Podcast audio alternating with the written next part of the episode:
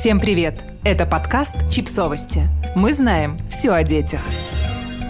Пять продуктов, которые стоит включить в рацион после родов.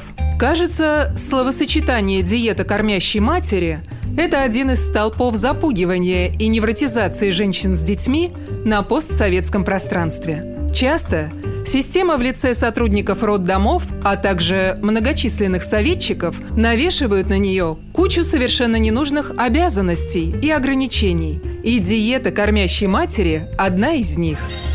Вне зависимости от вида вскармливания младенца, его мама нуждается во вкусной еде.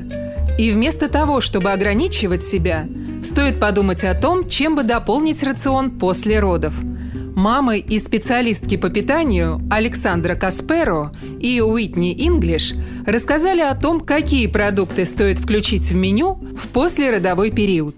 Перевели для вас их статью. Почему правильное питание после родов так важно? Богатые витаминами продукты, которые не придется долго готовить, станут настоящим спасением для мам. Но Касперо и Инглиш – также советуют принимать витамины и минералы отдельно. Витамина В12 и омега-3 жирных кислот не хватает многим мамам, а особенно вегетарианкам.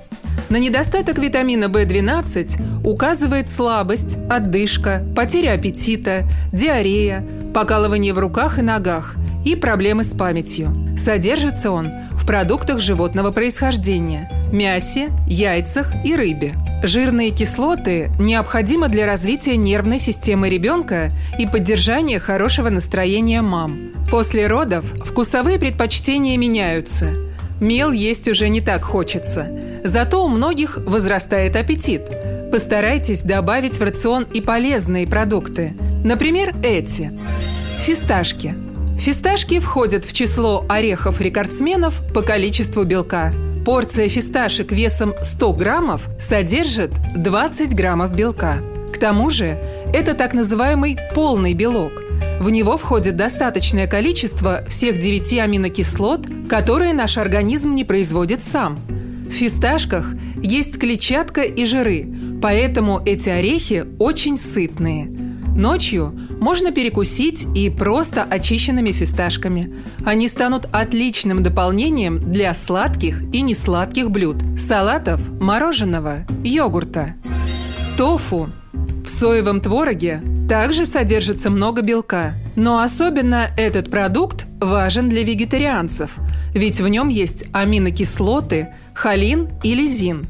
Их не хватает людям, перешедшим на растительное питание – Холин необходим для развития мозга ребенка.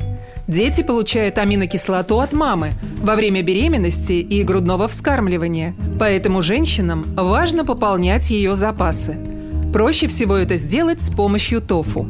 В растительных продуктах содержится не так много лизина, но вот в тофу его достаточно. Овсянка. Говорят, что овсянка повышает лактацию – Хотя точного подтверждения этому тезису до сих пор нет.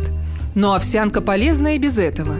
В ней есть растворимые пищевые волокна, железо, цинк и витамины группы В. Добавить овсянку в свой рацион стоит тем, кто не ест глютен. Авокадо. Авокадо тоже отличный источник энергии. Есть в нем все те же пищевые волокна, жирные кислоты и антиоксиданты – Авокадо идеально дополнит практически любое блюдо. С ним получатся вкусные бутерброды, особенно если к авокадо добавить тыквенные семечки и помидоры.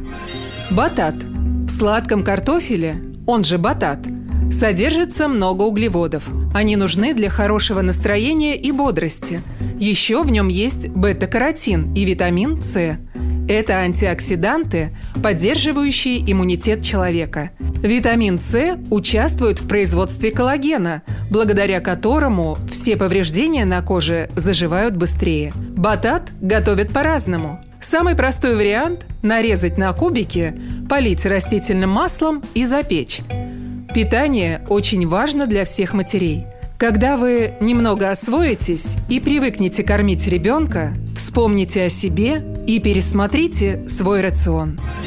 Подписывайтесь на подкаст – Ставьте лайки и оставляйте комментарии. Ссылки на источники в описании к подкасту. До встречи!